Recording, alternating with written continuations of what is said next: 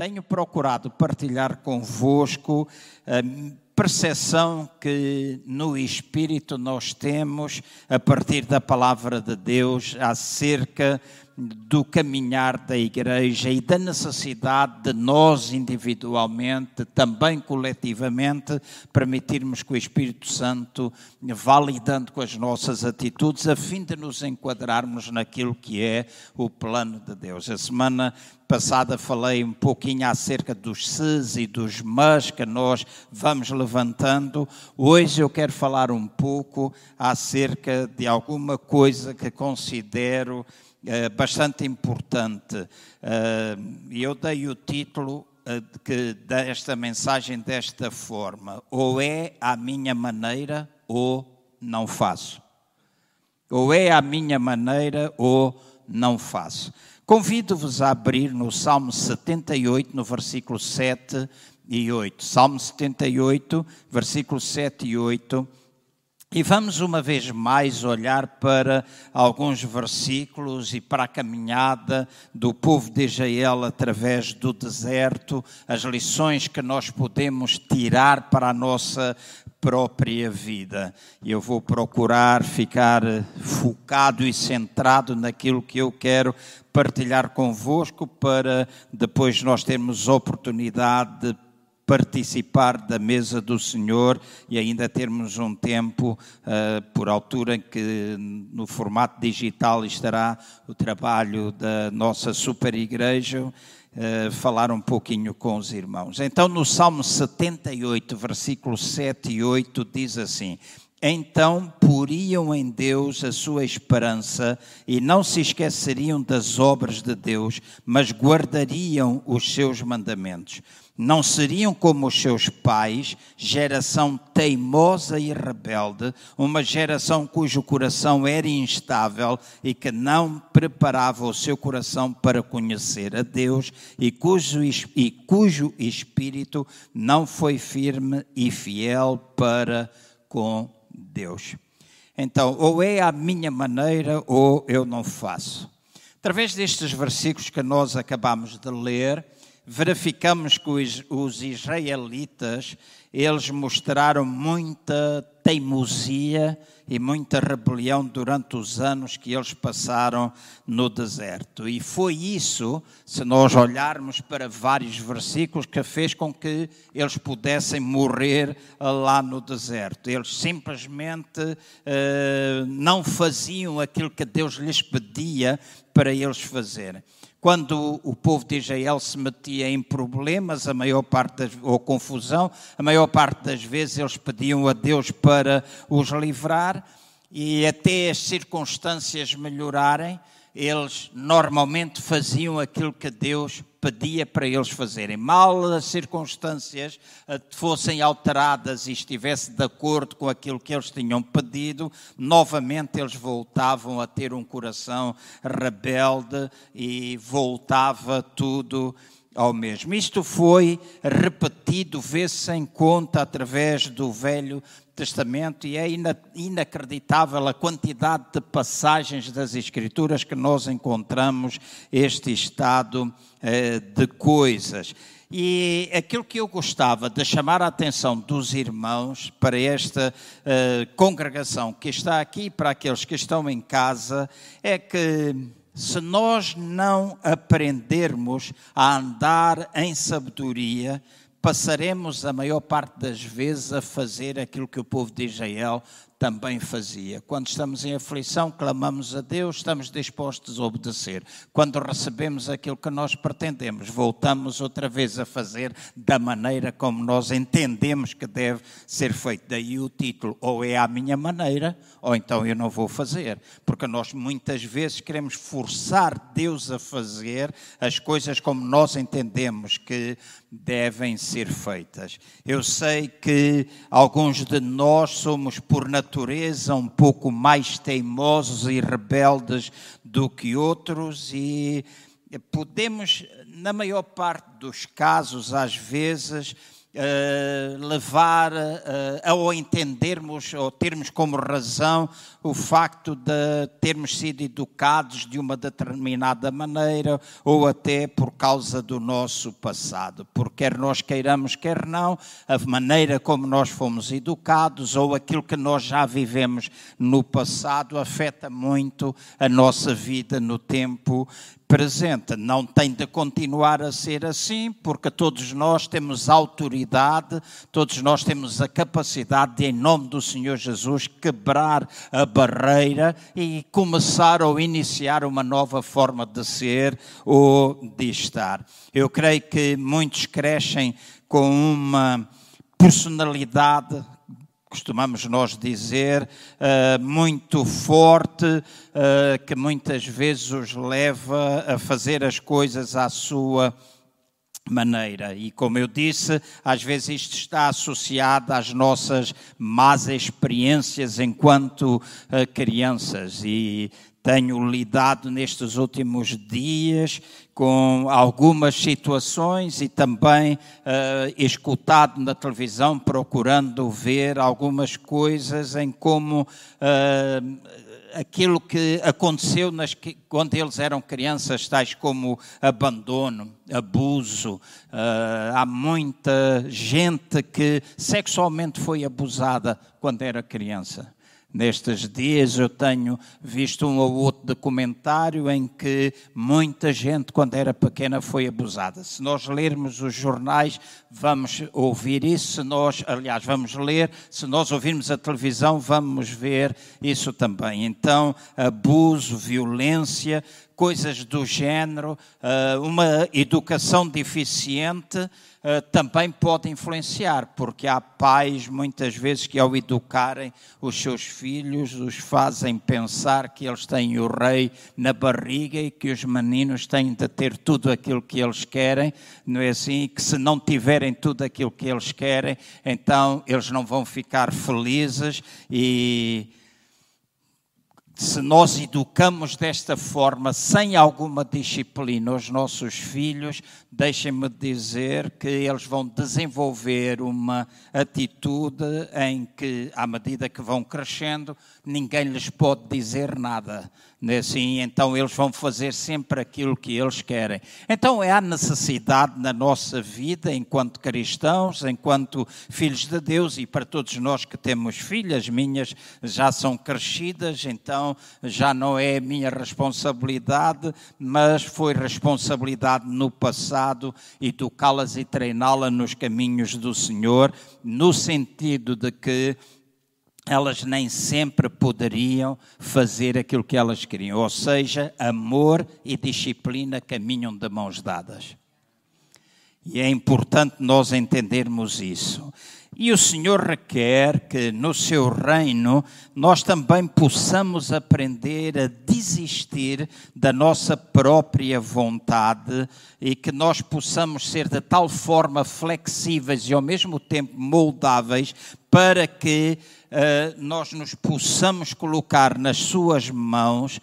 Caso contrário, é muito difícil ele, ele usar-nos da forma como Ele quer usar-nos. Se nós continuarmos a não ser flexíveis, a não cruzarmos a nossa vontade com a sua vontade.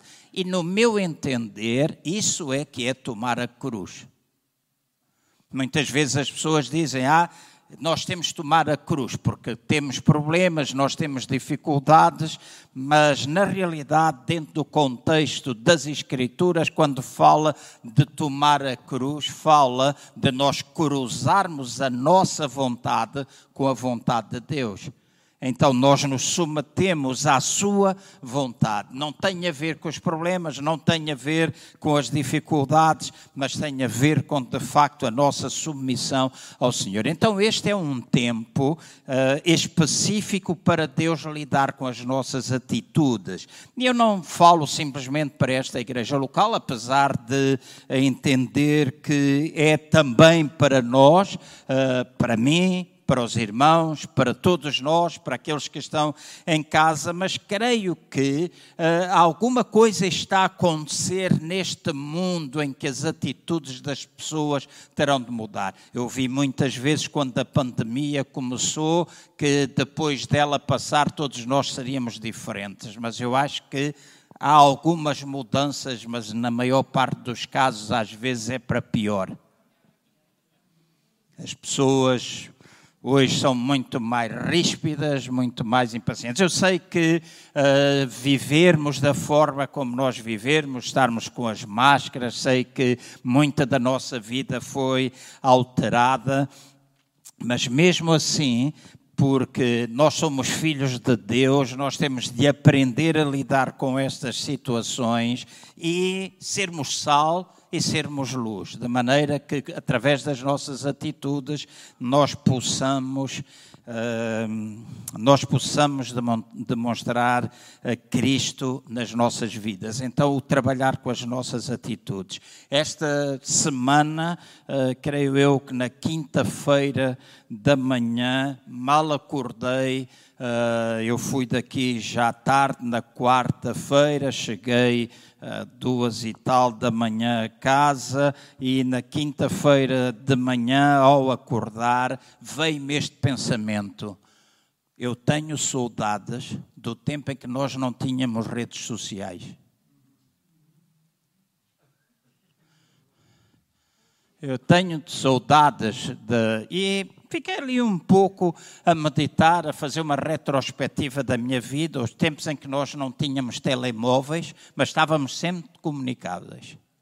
Nós sempre comunicaríamos, nós sempre aí, eh, nas redes sociais. E as redes sociais, eu não estou a falar contra elas, porque também as uso, acho que é um excelente meio para difundirmos o Evangelho, nós encontramos amigos, nós podemos partilhar opiniões, mas às vezes as redes sociais é um lugar de muito rancor, de muito ódio, de muita falta de educação, e isto às vezes tem a ver com as nossas próprias atitudes. Então, nós devemos permitir que Deus trabalhe com a nossa teimosia e com a nossa rebeldia. E quando eu digo de sermos teimosos, eu estou a falar de alguém que é obstinado, alguém que é difícil de nós lidarmos ou com quem é difícil nós trabalharmos. Quando eu utilizo esta expressão rebeldes, eu estou a referir àquelas pessoas que com muita facilidade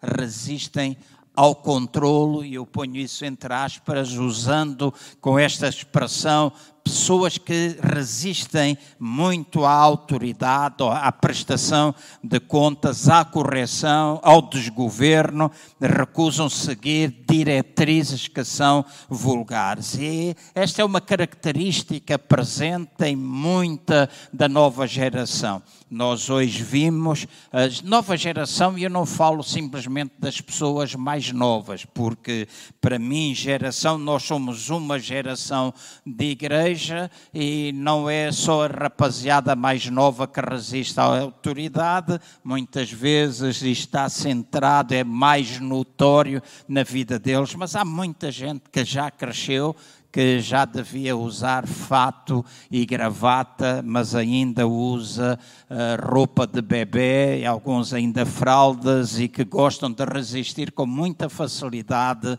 à autoridade. E deixem-me dizer assim: seja qual for o nosso passado, nós não devemos permitir que o mesmo se torne uma desculpa para nós ficarmos na armadilha da rebelião ou de qualquer outra coisa que é contrária à palavra de Deus. Uma vida vitoriosa requer obediência imediata e precisa ao Senhor.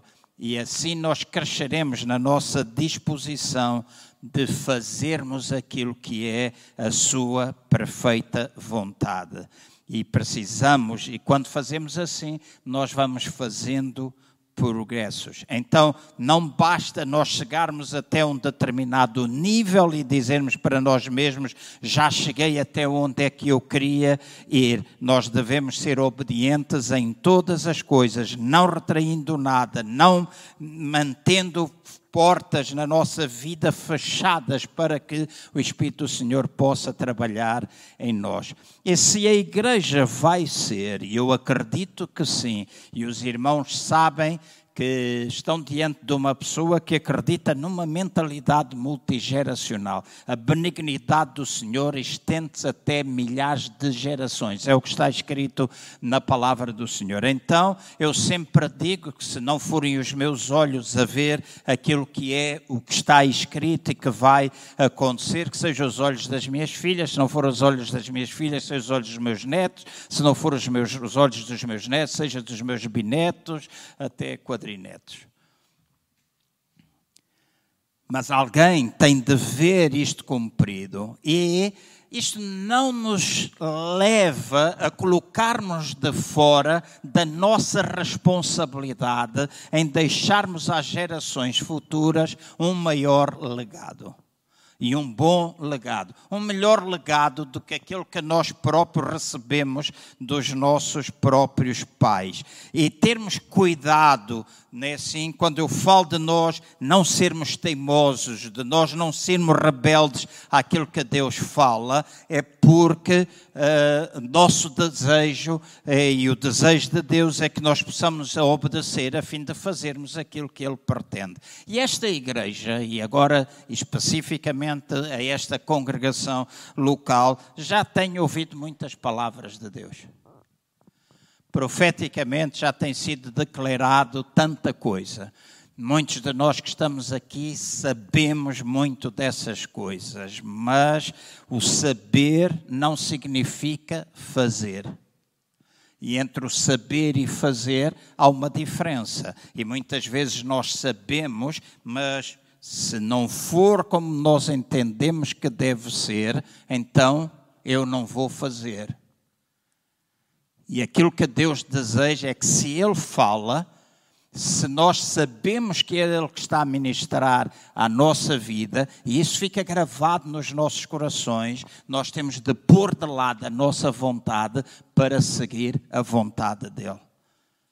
Para seguir a vontade dEle. Então, devemos pensar com muita seriedade que Muitas vezes, quando nós não estamos dispostos a fazer isso, temos de nos lembrar daquilo que lá em Coríntios está escrito: que um pouco de fermento leveda toda a massa. E às vezes, o fermento na vida de uma, duas, três, dez, quinze, vinte pessoas acaba por levedar toda a massa. E aquilo que Deus intenta fazer não é porque, e não, e não acontece, não é porque Ele não deseja, mas é porque nós não somos obedientes obedientes.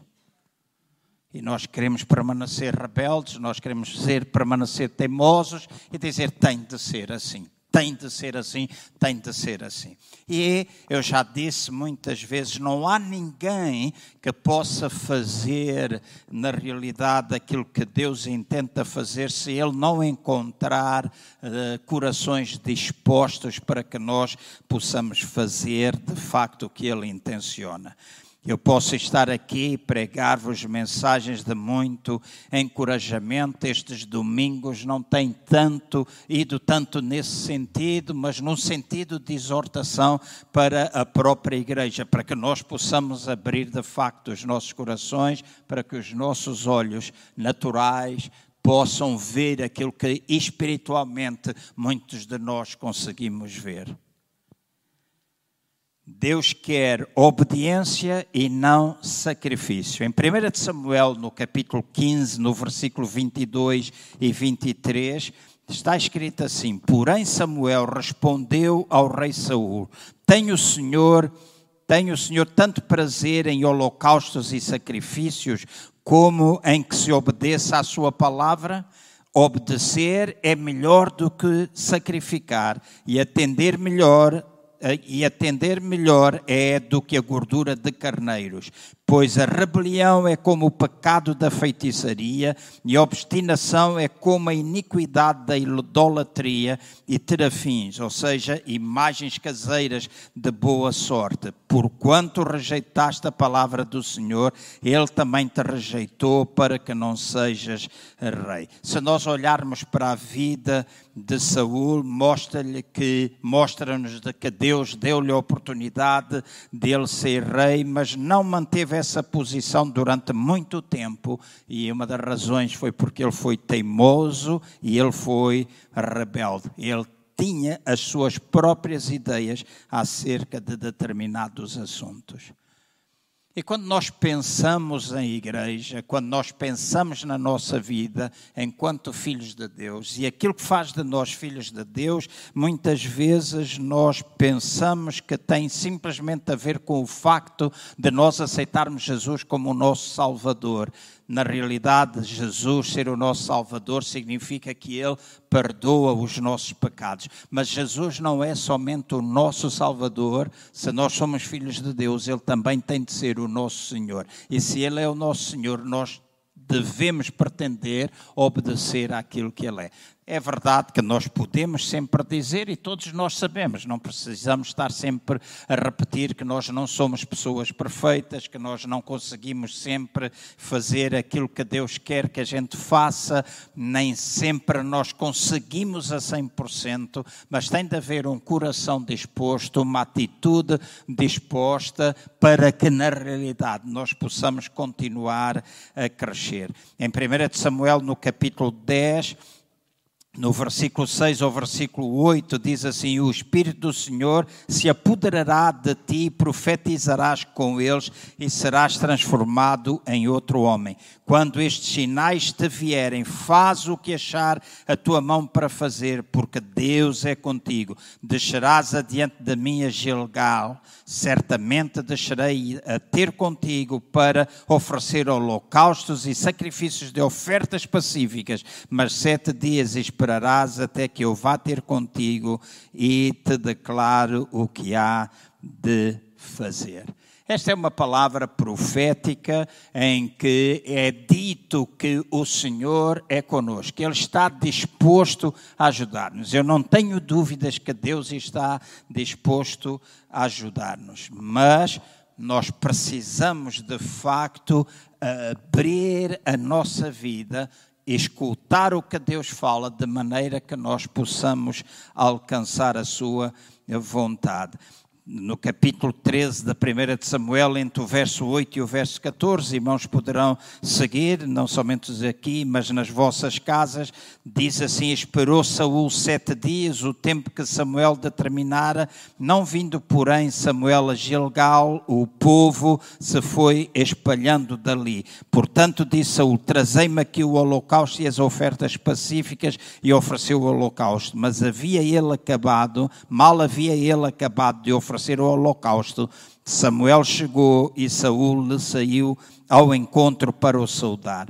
Perguntou Samuel: Que fizeste? Respondeu Saul: Quando vi que o povo se ia espalhando daqui, e tu não vinhas nos dias aprazados, e os filisteus já se tinham ajuntado em Micmas, pensei, agora descerão os filisteus sobre mim a Gilgal e ainda não obtive a benevolência do Senhor. Assim senti-me constrangido a oferecer o holocausto, disse Samuel a Saul procedeste neciamente ou de forma nécia em não guardar o mandamento que o Senhor teu Deus te ordenou, pois o Senhor teria confirmado o teu reino sobre Israel para sempre. Agora, porém, não subsistirá o teu reino. O Senhor já buscou para si um homem segundo o seu coração e já lhe ordenou que seja príncipe sobre o seu povo, porque não guardaste o que o Senhor te ordenou. Às vezes, nós temos a mania das pressas.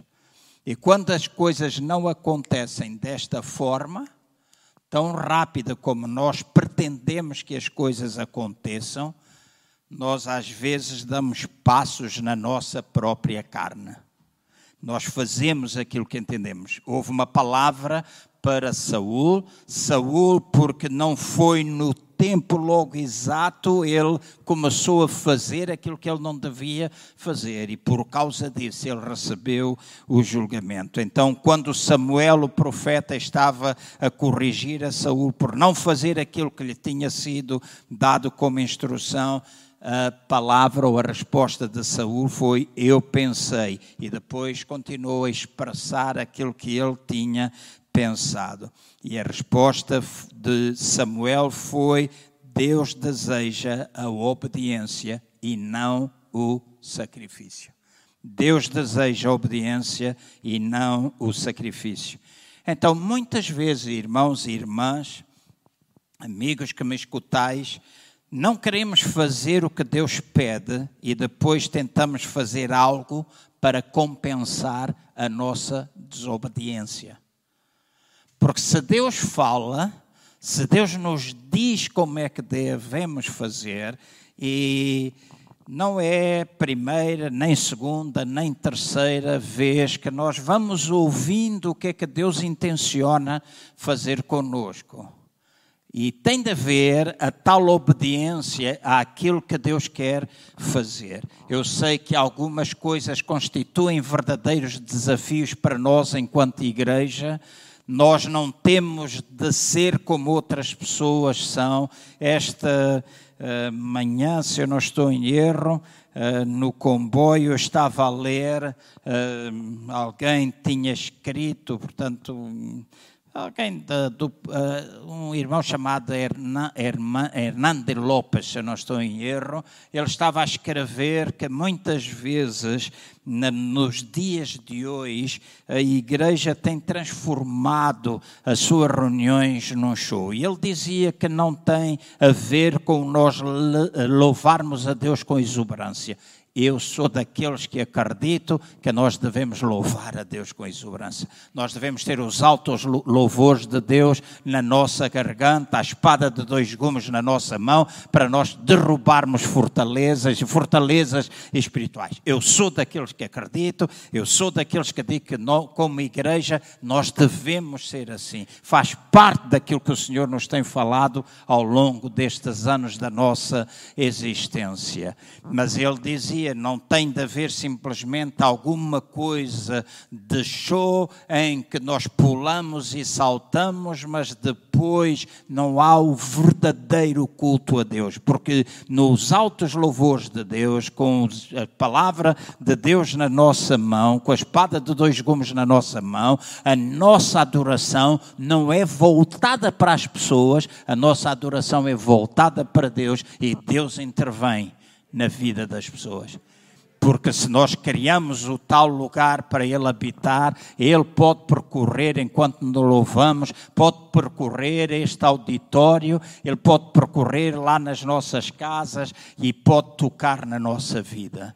E eu tô, tenho desejo, tenho fome, tenho sede de voltar a ver algumas coisas, não talvez da forma como aconteceu no passado, mas acreditar que o Deus que, para o qual nós construímos a habitação, que é um Deus que salva, enquanto nós louvamos, quando nós prestamos homenagem, Ele pode estar a trabalhar na vida de pessoas e sem a gente fazer apelo, sem, quando a gente acaba de louvar, convidar pessoas a aceitar Jesus Cristo como Senhor, ver Deus curar no meio. Hoje há muita discussão, as redes sociais estão cheias de discussão, os debates teológicos em que as pessoas se envolvem de teologias reformadas e de outras teologias. Nós temos a nossa raiz.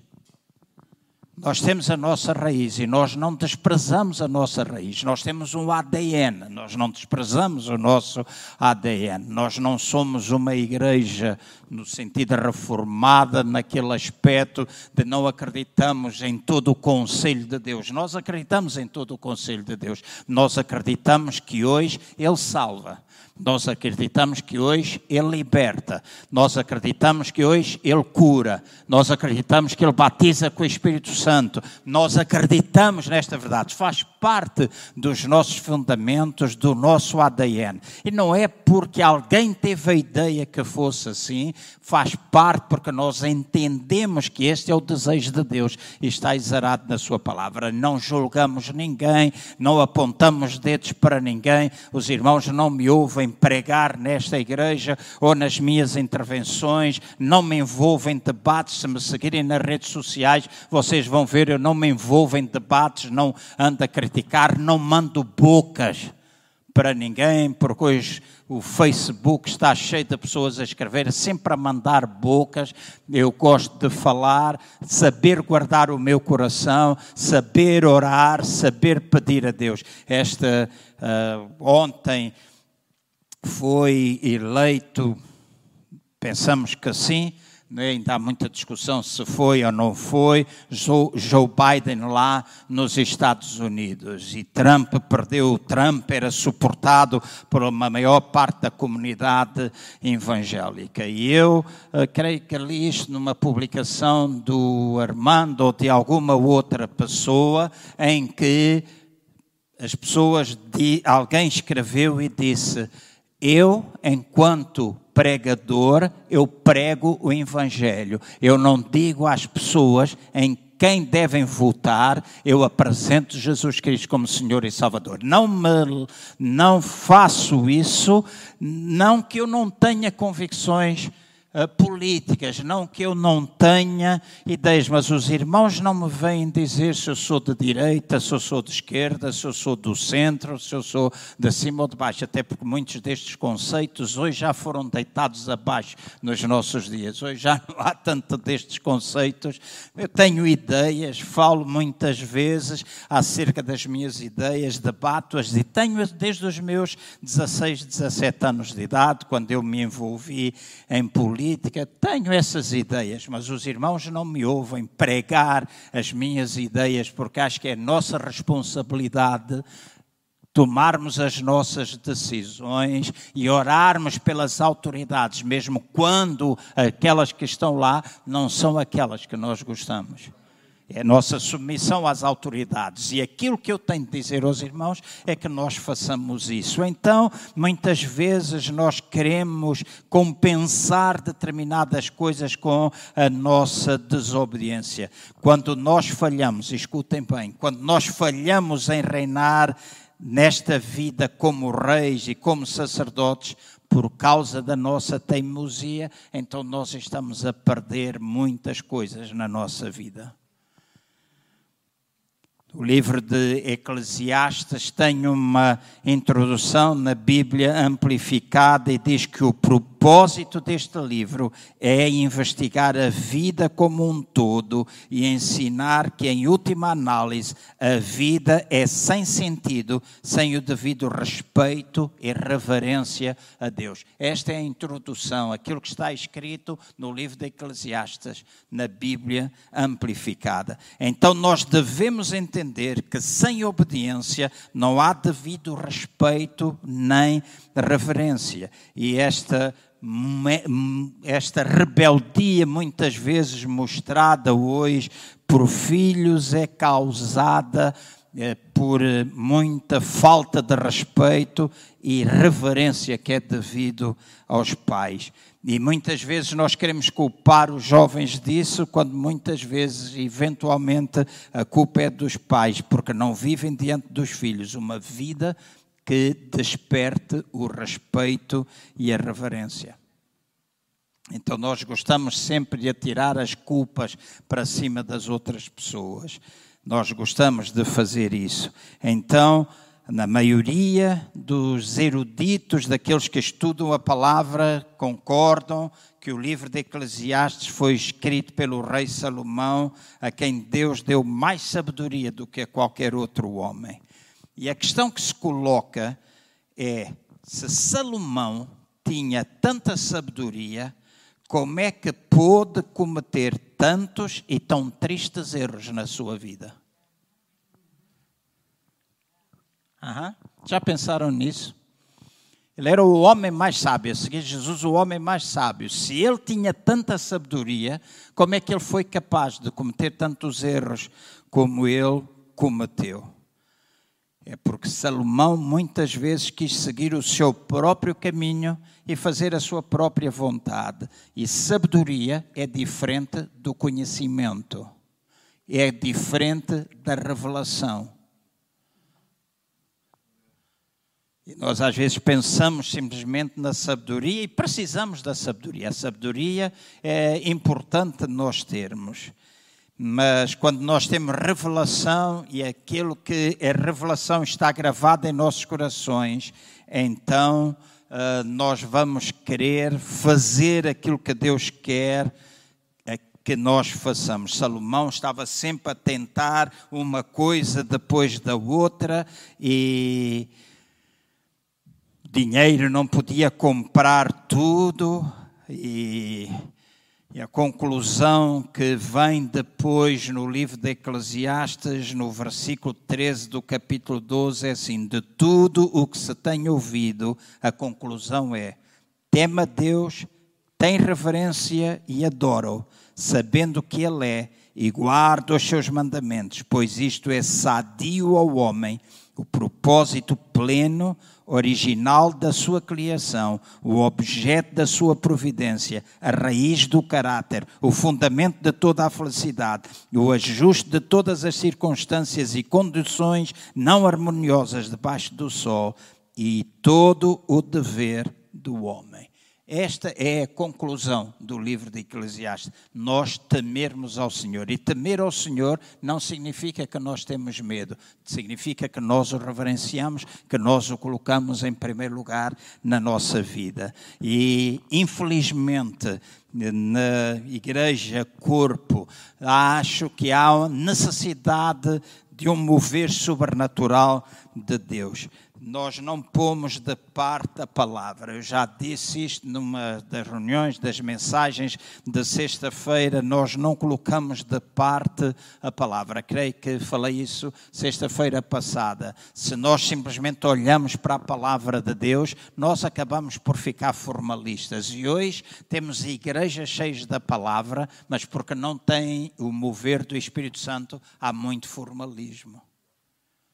Mas também temos, por outro lado, pessoas que seguem mais acima diz o Senhor, assim diz o Senhor, assim diz o Senhor, e Deus falou-me, Deus disse-me, e fazem coisas que são contrárias até muitas vezes àquilo que a Bíblia diz que é. E eu já disse muitas vezes, não pode haver profecias que contradigam aquilo que está escrito na palavra de Deus.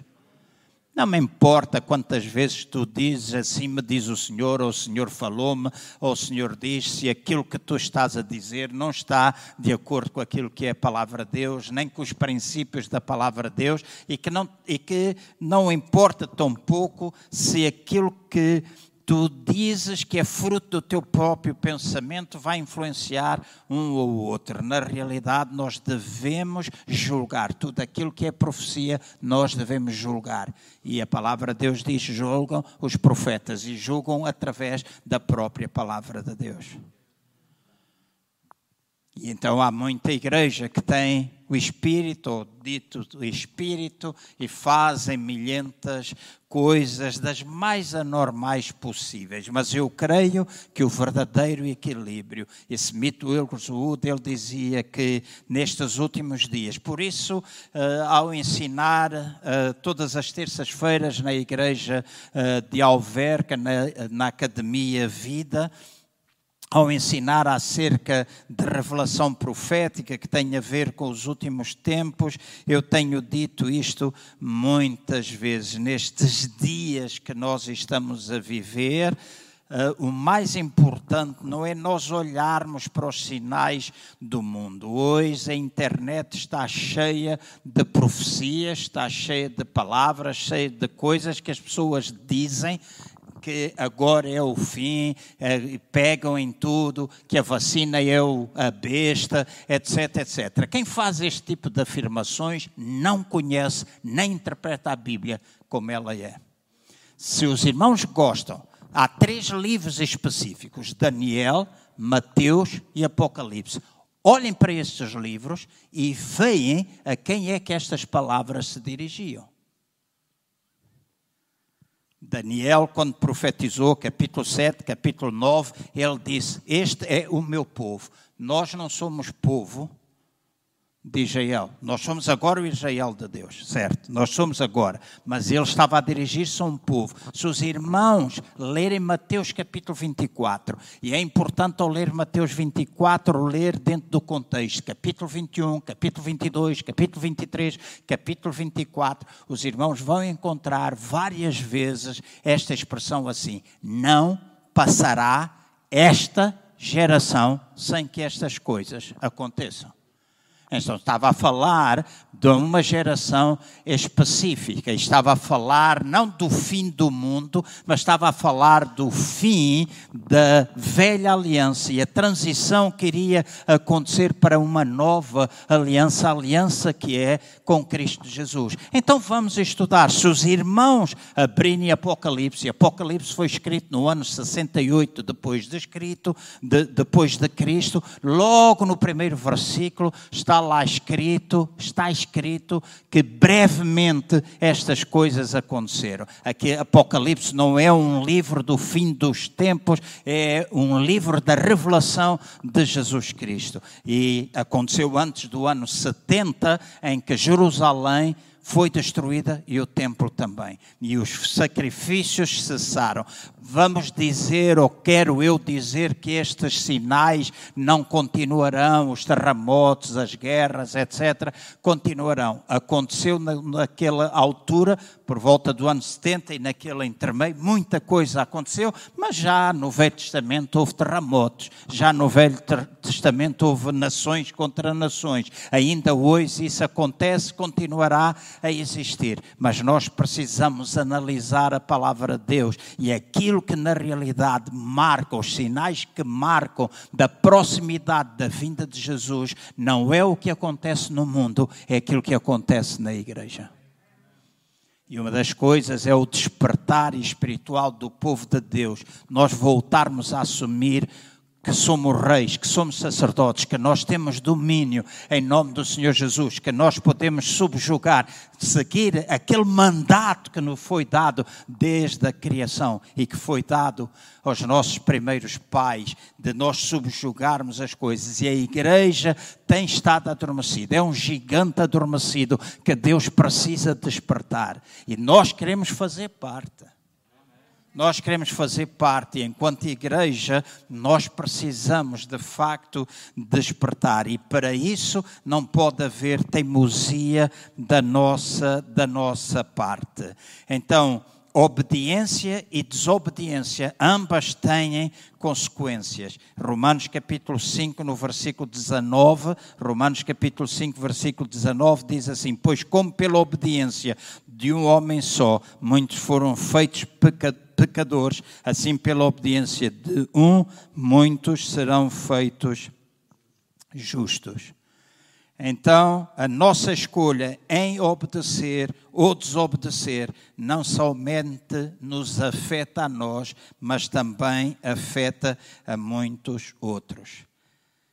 Pensem, se os israelitas tivessem obedecido prontamente a Deus, as suas vidas poderiam ter sido muito melhores do que aquilo que foram. Muitos dos seus filhos, muitos deles e dos seus filhos morreram no deserto porque não se submeteram aos caminhos de Deus.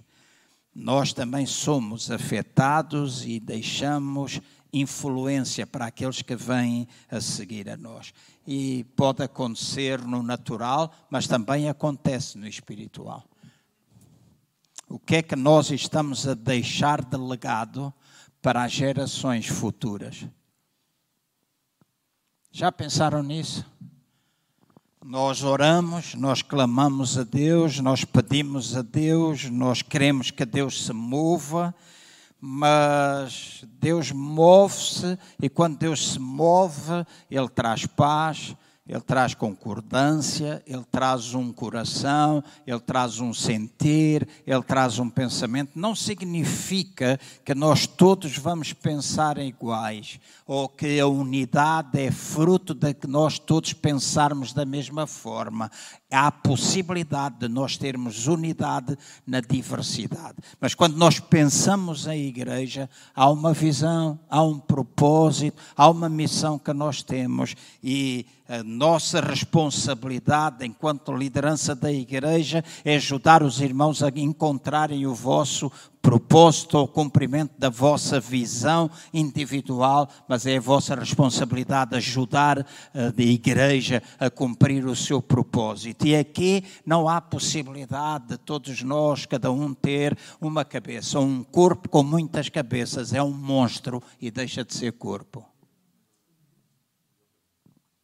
E hoje, em nome da liberdade, e deixem-me tornar isto bem claro. A minha vida, o meu ministério tem demonstrado ao longo dos anos que eu não sou um ditador. E não preciso de pensarem dessa forma, de alguém dizer, ah, sim. Não. Eu sei o que eu sou, eu sei em Cristo e sei aquilo em que eu acredito. Eu acredito em liderança, mas uma liderança que possibilita os outros a falar e possibilita na nossa unidade e na nossa diversidade ouvirmos a voz de Deus. Aqueles que fizeram parte da liderança da nossa igreja no passado, antes de ir para Angola, muitas vezes nós orávamos sobre um determinado assunto. Às vezes nós não conseguíamos chegar à concordância. Deixávamos para o mês a seguir e a gente voltava a orar, jejuar e pedir a Deus. Às vezes, no outro mês, a gente não tinha concordância.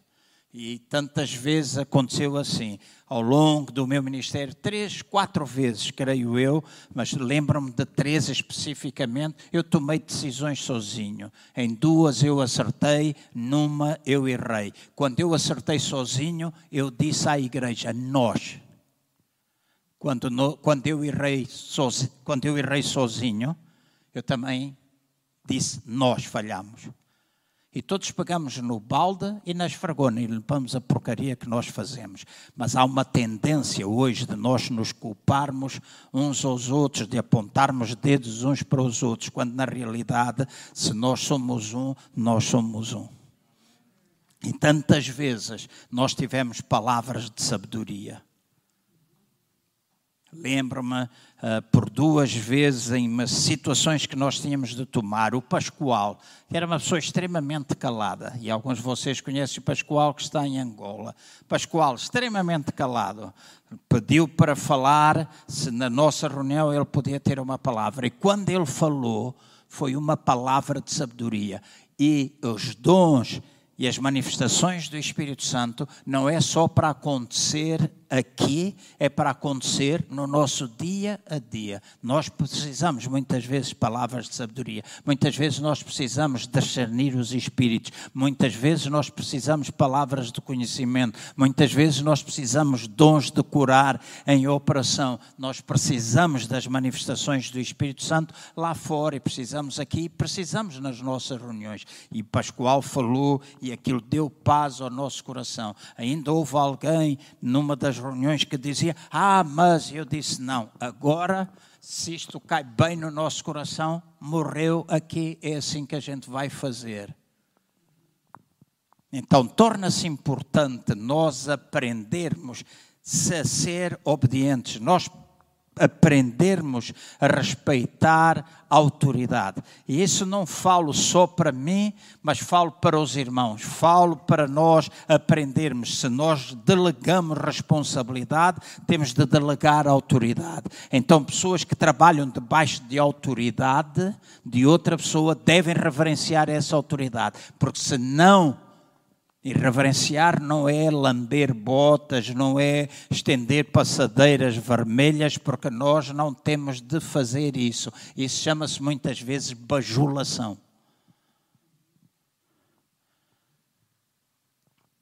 Nós não temos de bajular ninguém. Eu não preciso de bajulação. Eu sei quem sou em Cristo Jesus, sei que Ele me chamou, tenho um passado, tenho um presente e, crendo Deus, terei um futuro de acordo com aquilo que é a Sua vontade.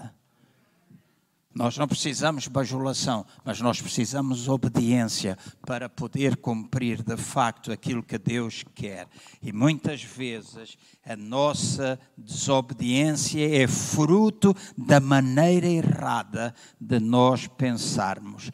E eu estou a terminar, uh, faltam-me ah, já passei dois minutos, creio eu, só estou a ver agora do meu tempo. É, nós precisamos aprender a levar cativo todo o pensamento a Cristo Jesus. E aí, levar todo o nosso pensamento cativo a Cristo Jesus, não usando de armas carnais, porque lá em 2 Coríntios 10, versículo 4 e 5 diz: As armas da nossa milícia não são físicas, armas de carne e sangue, mas sim poderosas em Deus para a destruição das fortalezas, visto que refutamos argumentos, teorias e raciocínios e todo o orgulho e altivez que se levanta contra o verdadeiro conhecimento de Deus. E levamos todo o pensamento e propósito cativos à obediência de Cristo, o Messias, o ungido. Então, na maior parte das vezes, são os nossos pensamentos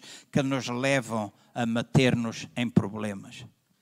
E nós precisamos levar os nossos pensamentos cativos a Jesus Cristo. Ou seja, nós deixarmos que a palavra de Deus possa transformar ou renovar a nossa mente, porque é a nossa mente o primeiro campo de batalha. E nós precisamos ganhar a batalha aqui, porque se não ganharmos com os nossos pensamentos, os nossos sentimentos acabarão por ficar influenciados. O nosso coração fica cheio dos pensamentos que nós temos e é do nosso coração que precedem as saídas para a vida. Então, enquanto igreja, nós precisamos aprender a obedecer, precisamos aprender a fazer a sua vontade de maneira que Deus nos possa utilizar. E quando eu olho para o nosso futuro, deixem-me dizer, eu não olho com desânimo, eu não olho com tristeza, eu não estou enfraquecido no sentido de que estou abatido de forma alguma. Eu acredito que Deus, se nós quisermos, se todos nós quisermos, Deus fará proezas no nosso meio nós cumpriremos aquilo que Deus tem para a nossa vida. Nós precisamos talvez alterar coisas, nós precisamos ver transformações, nós poderemos poderemos ver alguma agitação. E vocês dizem, ah, nossa igreja tem tido agitação. É aquela que tu conheces. Se tu falares com os outros pastores, eles todos têm agitação ao longo desta pandemia, tanta coisa aconteceu. Não sei se vocês sabem, mas mais de 30 igrejas fecharam durante a pandemia na cidade de Lisboa. Algumas igrejas se dividiram, porque o trabalho do diabo ou do inimigo é fazer isso. E a maior parte das vezes ele usa-se das pessoas que são crentes. Às vezes a igreja é muito cruel e quando eu falo de igreja, não falo instituição. E igreja somos nós, pessoas. Somos pouco pacientes, somos pouco pessoas, somos teimosos, somos muito ríspidos, julgamos com tanta facilidade, quando aquilo que deve premiar as nossas atitudes é o amor de Cristo. E às vezes é melhor nós deixarmos o Espírito Santo de Deus trabalhar em nosso coração. Precisamos às vezes corrigir, precisamos lidar com situações, etc. Precisamos, mas nós queremos alcançar o que Deus tem para a nossa vida. Amém?